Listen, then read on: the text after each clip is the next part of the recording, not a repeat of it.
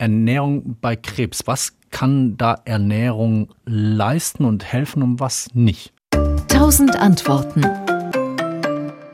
Die Ernährung bei Krebserkrankungen ist deshalb wichtig, weil ein gut ernährter Mensch Therapien viel besser überstehen kann. Deswegen ist es sehr wichtig, dass er erst einmal einfach von der nackten Kalorienzahl seinen Bedarf auch decken kann.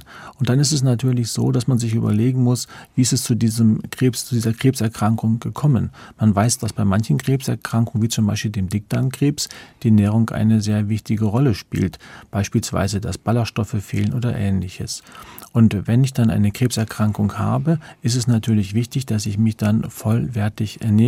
Damit ist gemeint, dass ich ausreichend Vitamine, Spurenelemente und andere Nährstoffe zu mir nehme, damit mein Körper optimal versorgt ist um die kommende Zeit der Behandlung hm. zu überstehen, aber dann auch wieder nach der Behandlung äh, Kräfte zu sammeln und dann, äh, äh, dass die Krankheit nicht mehr wiederkommt. Und je nachdem, welche Krebserkrankung dann hat, würde man wahrscheinlich für unterschiedliche Schwerpunkte setzen. Aber prinzipiell würde man immer, wenn man nicht gerade eine Erkrankung hat, dass der, dass der Magen sehr stark in Mitleidenschaft genommen ist, würde man immer eine Kost wählen, die sehr viel Gemüse und Obst äh, hat. Diese, diese Aktion Five a Day, also fünf Portionen Obst und Gemüse am mhm. Tag, ist da sehr wichtig.